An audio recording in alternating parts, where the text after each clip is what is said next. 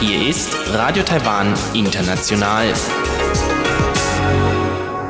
Zum 30-minütigen deutschsprachigen Programm von Radio Taiwan International begrüßt sie Eva Trindl. Folgendes haben wir heute am Donnerstag, dem 13. Juni 2019 im Programm. Zuerst die Nachrichten des Tages. In Aktuelles aus der Wirtschaft führt Frank Pewitz ein Gespräch mit dem Berliner Start-up-Experten Thilo Bono über die Sichtbarkeit von Start-up-Unternehmen aus Taiwan in Deutschland und die Herausforderungen beim Marktzugang. Anschließend berichtet Elon Huang über die Ausstellung Schöne Insel, eine Ausstellung von Werken zeitgenössischer Künstler aus Taiwan, die im Juni in Berlin und Hamburg stattfindet. Kuratorin Xu Huiquan stellt diese Ausstellung vor. Nun zuerst die Nachrichten. Präsidentin Tsai Ing-wen wird die PP-Präsidentschaftskandidatin.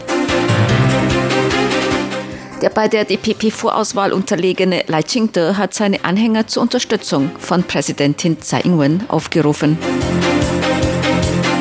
Und Taiwans Präsidentin appelliert an Hongkongs Regierung, die Bedenken und Proteste der Bürger Hongkongs ernst zu nehmen Die Meldungen im Einzelnen. Präsidentin Tsai Ing-wen hat die Vorauswahl für die DPP-Präsidentschaftskandidatur gewonnen. Der Vorsitzende der Regierungspartei DPP, Cho Rong-tai, hat das Ergebnis heute bekannt gegeben. Tsai Ing-wen 同志得到百分之三十五点六七六。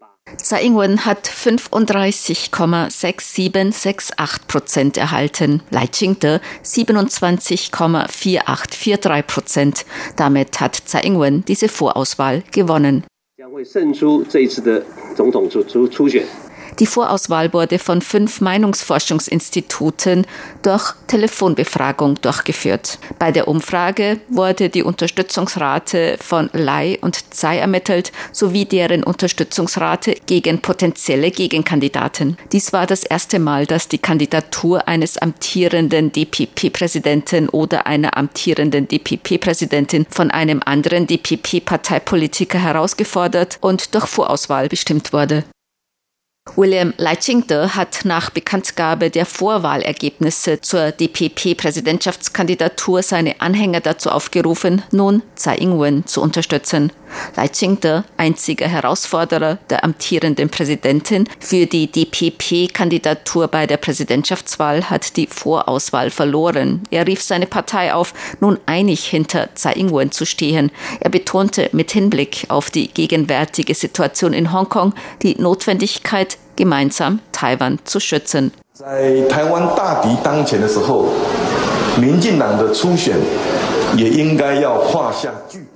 Angesichts der Gefahr soll die DPP nun einen Schlussstrich unter die Vorauswahl ziehen. Nun ist die Zeit, zusammenzuhalten, um die Präsidentschaftswahl im kommenden Jahr zu gewinnen und Taiwan zu schützen. Deshalb habe ich gerade den DPP-Parteivorsitzenden Herrn Chorong Tai angerufen und ihm gesagt, dass ich das Ergebnis der Vorauswahl akzeptiere und dass ich mein Versprechen halten werde, den oder die von der DPP nominierten Kandidaten oder Kandidatin zu unterstützen. Die gesamte Partei muss nun zusammenstehen und die Wiederwahl von Tsai Ing-wen unterstützen.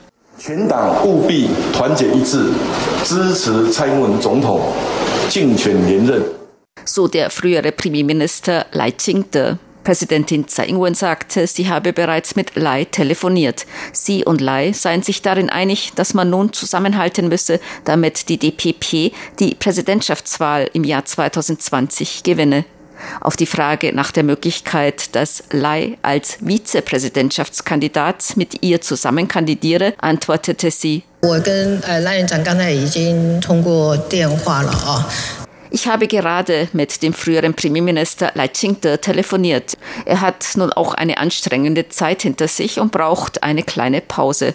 Doch unser Grundsatz, dass 1 plus 1 mehr als 2 ist, ist unverändert. Wobei nicht unbedingt die eine 1 größer sein muss als die andere. Wir werden uns zusammensetzen und darüber diskutieren und den besten Weg finden, der diese Partei zum Wahlsieg führen wird.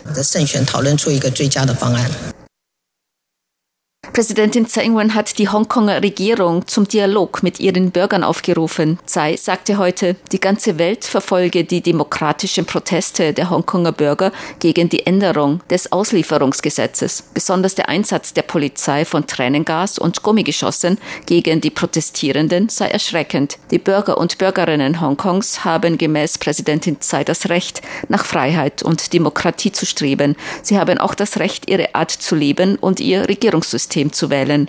Taiwan werde als Bastion der Demokratie Asiens diese universellen Werte immer unterstützen. Sie hoffe, dass die Regierung Hongkongs die Proteste der Bevölkerung ernst nehme und die Bedenken, dass das Auslieferungsgesetz die Menschenrechte verletzt. Sie hoffe, dass die Hongkonger Regierung mit der Bevölkerung in Dialog treten und den Gesetzentwurf nicht mit Gewalt durchdrücken werde 我们也希望这个香港的呃政府啊。wir hoffen, dass die Hongkonger Regierung in dieser Angelegenheit mit den Bürgerinnen und Bürgern kommuniziert und demokratische Methoden anwendet, damit diese Angelegenheit auf einer rationalen Grundlage gelöst werden kann.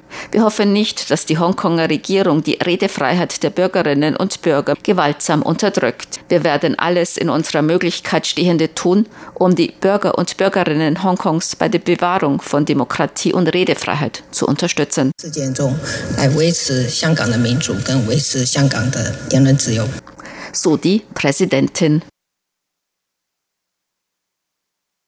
Taiwans Regierung hofft, den Austausch zwischen Japan, den USA und Taiwan zu stärken. Bei einem Treffen mit amerikanischen und japanischen Wissenschaftlern der US-amerikanischen Denkfabrik Brookings Institution sagte Präsidentin Tsai, Taiwan hoffe, den Austausch und die Zusammenarbeit mit Japan und den USA zu stärken. Dies sei von Vorteil für die asiatisch-pazifische Region. Taiwan, die USA und Japan hielten nach Teilnahme Japans am globalen Rahmen für Kooperation und Training zwischen Taiwan und den USA bereits vier gemeinsame Symposien über Fragen in den Bereichen Korruption, wirtschaftliche Stärke von Frauen, Internetsicherheit und Medikamentenresistenz bei Tuberkulose ab. Taiwans Regierung wolle auch die Handelsbeziehungen ausbauen. Wir werden in Zukunft mit ganzer Kraft Freihandelsabkommen zwischen Taiwan und den USA und Taiwan und Japan vorantreiben. Wir werden aktiv unsere Bewerbung auf Beitritt in das umfassende progressive Abkommen für transpazifische Partnerschaft vorantreiben, um mit noch intensiverer Zusammenarbeit die partnerschaftlichen Beziehungen untereinander und Frieden und Sicherheit in der indopazifischen Region weiter zu stärken. So die Präsidentin. Ein Tanker mit petrochemischem Material für Taiwans staatliches Ölunternehmen CPC an Bord ist heute im Golf von Oman angegriffen worden. Dies hat CPC heute Abend bestätigt. Der Tanker Front Altair sei angeblich im Golf nahe den Vereinigten Arabischen Emiraten von einem unbekannten Objekt von noch nicht identifizierter Herkunft getroffen worden. Der Tanker habe Feuer gefangen und die 23-köpfige Besatzung sei von einem anderen Tanker, der Hyundai Dubai, gerettet worden. Die Schäden an dem auf den Marshallinseln registrierten Tanker Front Altair und dessen Ladung würden noch geprüft. Der Tanker ist von den Vereinigten Arabischen Emiraten mit 75.000 Tonnen Nafta an Bord ausgelaufen und sollte Ende Juni in Taiwan eintreffen. Außer der Front Altair ist noch ein zweiter Tanker angegriffen worden. Zur Börse. Die Taipei-Börse hat heute niedriger geschlossen. Der Aktienindex TAIX fiel um 54,65 Punkte oder 0,51 Prozent auf 10.561,01 Punkte. Der Umsatz erreichte 95,64 Milliarden Taiwan-Dollar. Das sind 2,69 Milliarden Euro oder 3,04 Milliarden US-Dollar. Das Wetter. Heute war es in ganz Taiwan bewölkt mit Regen und Regenschauern bei Temperaturen bis 26 Grad Celsius in Nord-Taiwan und bis 34 Grad im Süden. Die Aussichten für morgen, Freitag, dem 14. Juni 2019, weiterhin Regen und Regenschauer bei Temperaturen zwischen 23 und 26 Grad im Norden und zwischen 23 und 30 Grad Celsius in Mittel- und Südtaiwan.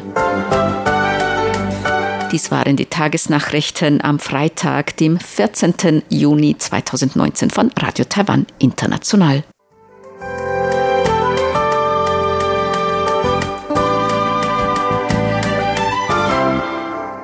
Nun folgt Aktuelles aus der Wirtschaft mit Frank Pewitz. Heute im Gespräch mit dem Start-up-Experten Thilo Bono.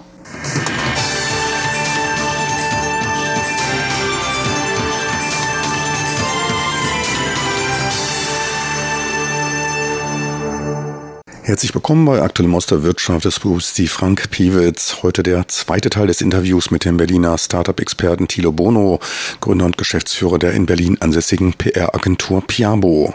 Thilo Bono wurde als Redner zum Panel des Innovex Forums eingeladen und machte die lokale Startup-Szene auf der Computex 2019 mit den Besonderheiten des europäischen Marktes vertraut. Heute geht es um die Sichtbarkeit von Startups aus Taiwan in Deutschland, über generelle Herausforderungen beim Marktzugang und es geht um das Engagement von Venture Capital Agenturen im Startup-Bereich. Wie weit äh, ist Taiwan als Start-up-Standort in Deutschland bekannt? Hat Gogoro, man ist ja mittlerweile auch schon eine Weile in Berlin vertreten, auch einiges zu beigetragen? Also Gogoro ist definitiv äh, ein Name, der äh, bekannt ist und auch wenn es jetzt noch nicht als Endkonsumentenmarkt in Deutschland so angekommen ist, aber auf jeden Fall ein Role Model, gerade wenn es um Themen wie Sustainability und, und um Green Tech und äh, Mobility und Smart Cities äh, geht, diese, in diesen, diesen Themenclustern, dann ist es auf jeden Fall natürlich äh, ein Begriff, Begriff und auch ein, auch ein Vorzeigeunternehmen, auf was man immer gerne ähm, verweist. Generell denke ich, dass Taiwan hier ja schon immer technologisch ähm, durch die gerade bekannten Marken jetzt wie ein Acer oder ein HTC und ein Foxconn schon seit vielen, vielen Jahren ja technologische Kompetenz äh, hier unter Beweis gestellt hat und deswegen auch natürlich auch einen gewissen Talentpool hier ja sozusagen hat. Aber gerade in den letzten Jahren sehen wir natürlich auch, wenn wir hier mit den, Venture Capital Unternehmen äh, sprechen und auch die Startup Stadium und, und, und wie die ganzen Initiativen hier auch auch ähm, unterwegs sind, dass dort wirklich ein wahrer Boost sozusagen an neuen Startups und, und neuem Unternehmertum letztendlich auch entsteht. Und das ist natürlich toll, ähm, weil die natürlich in ein paar Jahren dann auch so eine Größe haben, wo sie dann sagen, okay, jetzt haben wir hier, äh, sind wir hier auf der Insel sozusagen erfolgreich und jetzt gucken wir, wie wir sozusagen auch diese Themen ähm, in die Welt hinaus ähm, äh, tragen können. Und das ist natürlich unglaublich spannend, dass hier sozusagen eine sehr international orientierte ähm, Unternehmerschaft sozusagen ähm, entsteht, die sozusagen sagen, wir haben ja oftmals, wenn man in andere Märkte reinschaut, ob das jetzt ähm, zum Beispiel Japan ist oder ob das jetzt zum Beispiel ähm, Vietnam ist, da sind ja oftmals auch die lokalen Märkte schon relativ ähm, äh, groß, wo sehr viele auch Produkte und Startups entstehen, die sehr stark auf den Domestic Market, ähm, den Heimatmarket äh, fokussieren. Aber ich habe äh, das Gefühl, dass Dinge, die hier gerade aus, aus Taipei heraus entstehen, oftmals auch relativ schnell über die äh, sozusagen ähm, Möglichkeiten hier vor Ort äh, hinausschauen.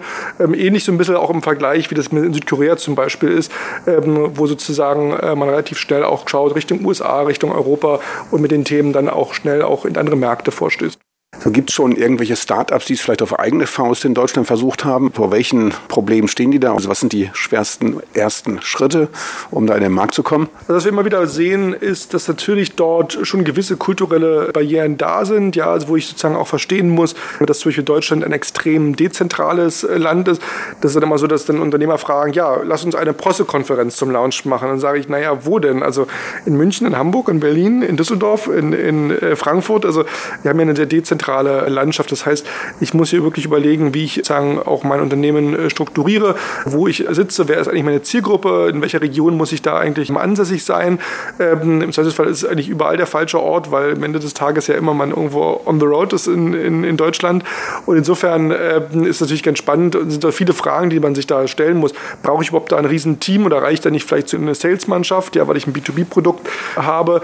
Muss ich, äh, brauche ich Distributionskanäle, muss ich mir die erschließen? Wissen, was sind die richtigen Medien, welche Sprache nutze ich da eigentlich, wie möchte ich meine äh, Produkte verkaufen, arbeite ich mit einem Partner zusammen, mache ich unter meiner eigenen Marke. Da gibt es sehr, sehr viele Fragen und da arbeiten wir natürlich dann auch mit Unternehmensberatungen äh, zusammen, die dann mit Markteintrittsstrategien dann helfen können oder mit HR-Unternehmen, die dann helfen können, den richtigen Country Manager zu finden.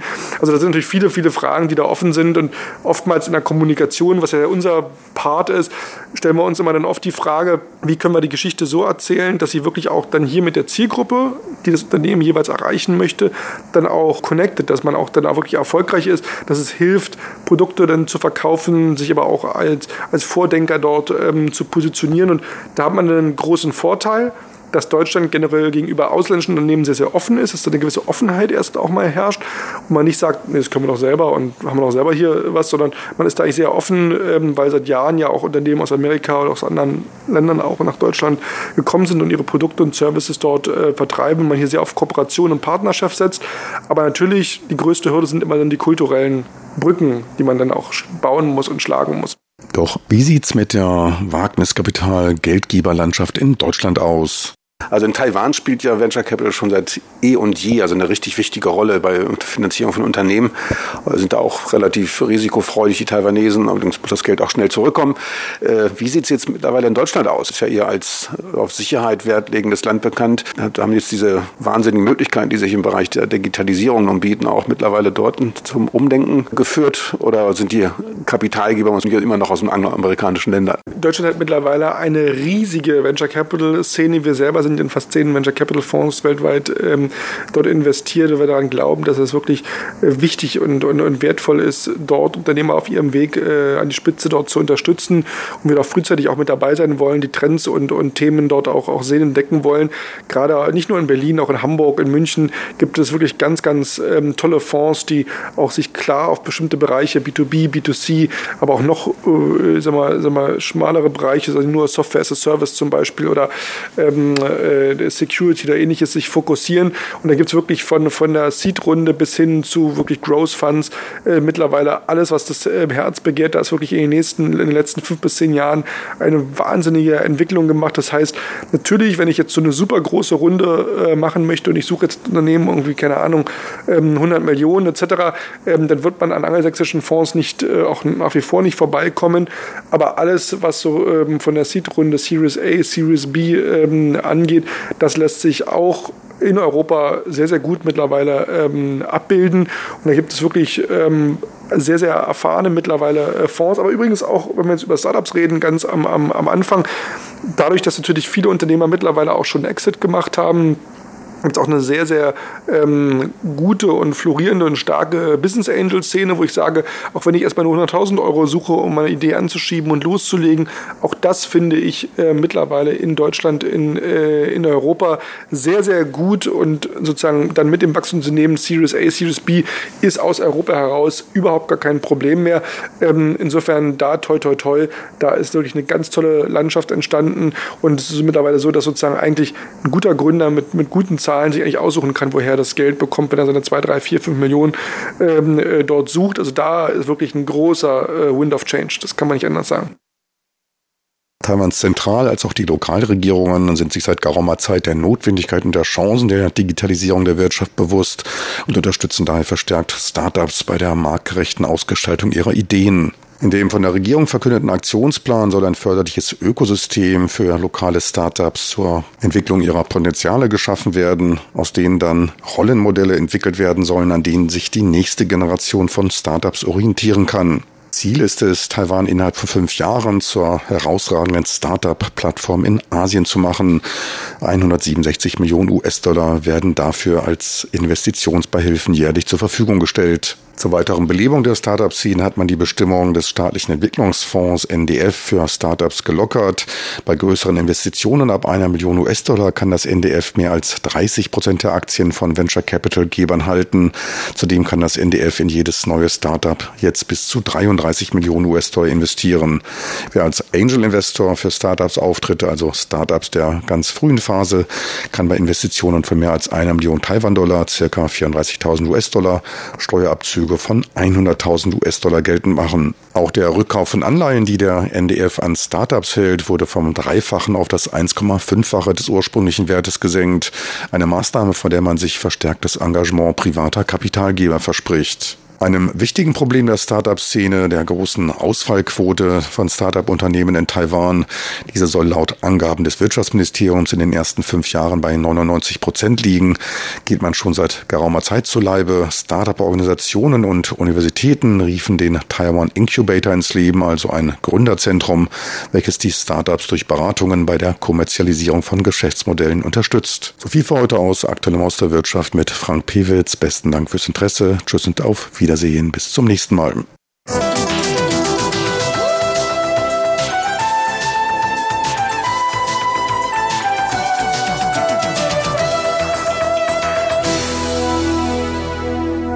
Sie hören Radio Taiwan International. In Rund um die Insel mit Elon Huang geht es heute um eine Ausstellung taiwanischer zeitgenössischer Künstler in Berlin und Hamburg.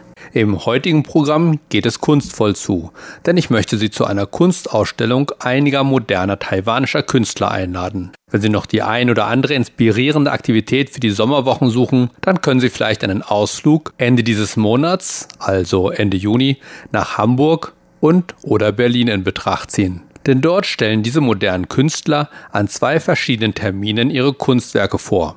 Ich habe mich mit Frau Hui Juan-Chu der Kuratorin und Organisatorin dieser Kunstausstellung unterhalten, um mehr darüber zu erfahren.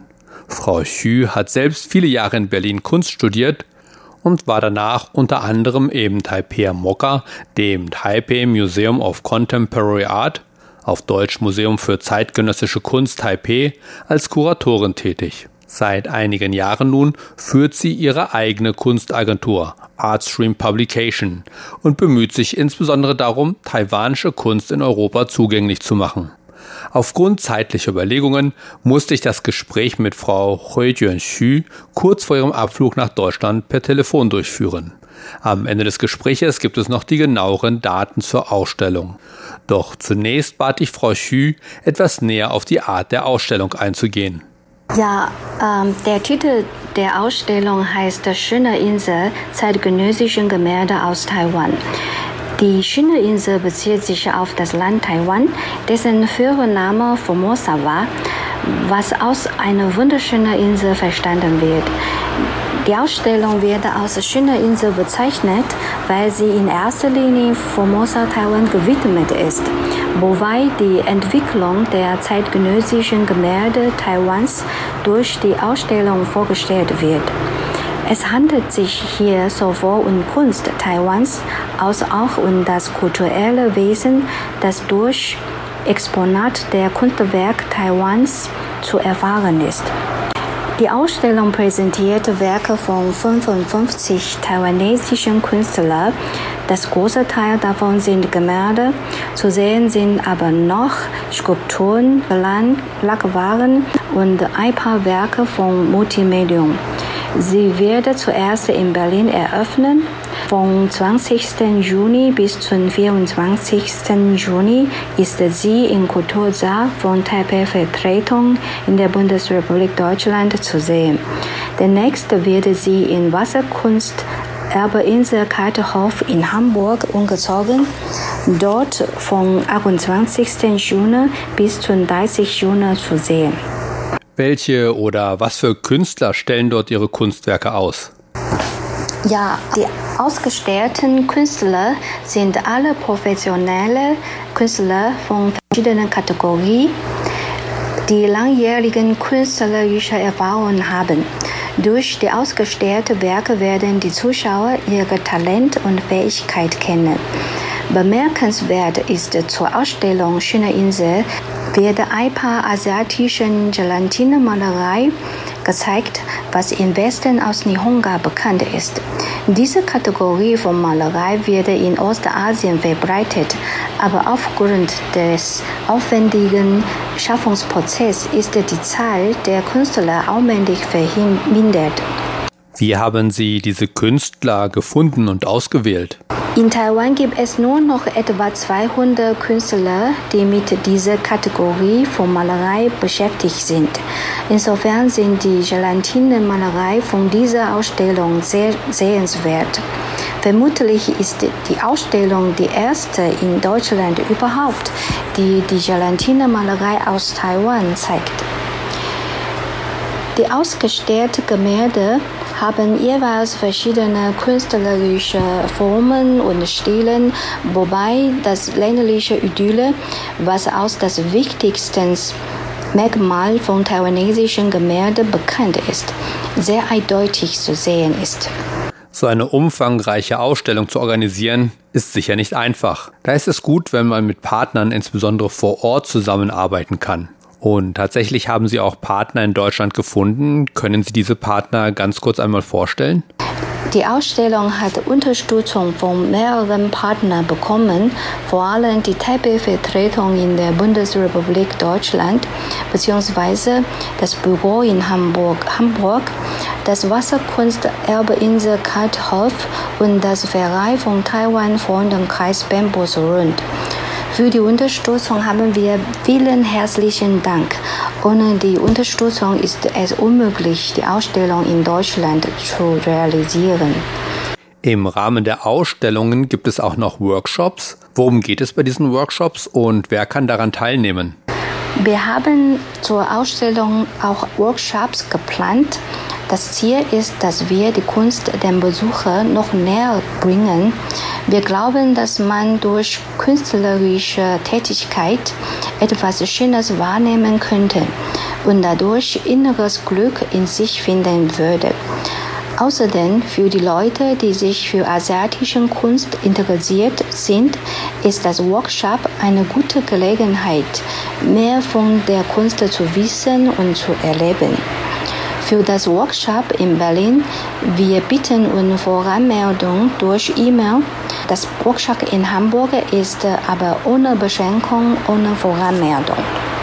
Die Voranmeldung zum erwähnten Workshop in Berlin kann man per E-Mail an artstream.publication at gmail.com schicken. Doch ich komme gleich noch einmal zu diesen genauen Ausstellungsdaten und Informationen. Zunächst möchte ich noch einmal wissen, was bisher die größten Herausforderungen gewesen sind. Also, eine internationale Ausstellung hat Herausforderungen auf allen Seiten. Zuerst ist es sehr schwer, passende Ausstellungsorte zu finden.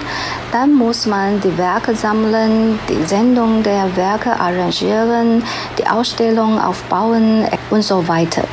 Das alles ist nicht einfach. Für mich, was schwierigstens ist, das finanzielle Mittel zu suchen. Wir haben zwar freundliche Unterstützungen vom Partner wie Bambus Rund Verein bekommen, deswegen wird die Belastung etwas erleichtert, aber es ist immerhin ein großes Problem. Einige der Künstler kommen auch mit nach Deutschland. Was haben die Künstler außer der Ausstellung dann noch geplant? Ja, Manche Künstler haben Deutschland schon mal besucht, aber die meisten haben noch keinen Kontakt mit Deutschland. Sie wollen ja außer Berlin und Hamburg noch mehrere Städte besuchen und die schöne Landschaft von Deutschland zu erleben, die Geschichte zu hören und was Schönes zu erleben. Sie werden zum Beispiel nach Dresden, Nürnberg, Köln, Bremen und so weiter weiterreisen. Soweit mein Gespräch mit Frau Huiyuan Xu, der Kuratorin der Ausstellung Schöne Insel zeitgenössische Gemälde aus Taiwan. Wenn Ihr Interesse geweckt wurde, hier noch einmal die Informationen zu den Ausstellungen. Die erste Ausstellung findet in Berlin statt, und zwar vom 20. bis 24. Juni in der Taipei-Vertretung in Berlin. Die Adresse ist Taiwan Kultursaal, Markgrafenstraße 35 in Berlin täglich von 9 bis 17 Uhr. Der erwähnte Workshop über kreative Fächermalerei findet am Donnerstag, den 20. Juni von 14 bis 16 Uhr statt. Die Anmeldung dazu bitte per E-Mail an artstream.publication at gmail.com.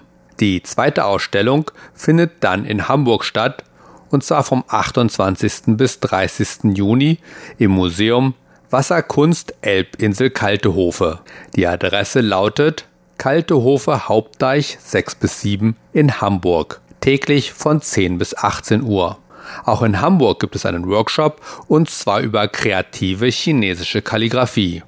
Am Freitag, den 28. Juni von 10 bis 18 Uhr. Für diesen Workshop ist keine Voranmeldung notwendig. All diese Informationen und einige Beispiele der Kunstwerke finden Sie auch auf unserer Webseite. Und damit hoffe ich auf ein großes Interesse und eine rege Beteiligung und bedanke mich für heute fürs Zuhören. Am Mikrofon verabschiedet sich Ilon Huang. Sie hörten das deutschsprachige Programm von Radio Taiwan International am Donnerstag, dem 13. Juni 2019. Mehr Informationen finden Sie im Internet unter www.rti.org.tv, dann auf Deutsch. Unsere E-Mail-Adresse ist deutsch.rti.org.tv. Vielen Dank fürs Zuhören. Am Mikrofon war Eva Trindl. Radio Taiwan, international aus Taipeh.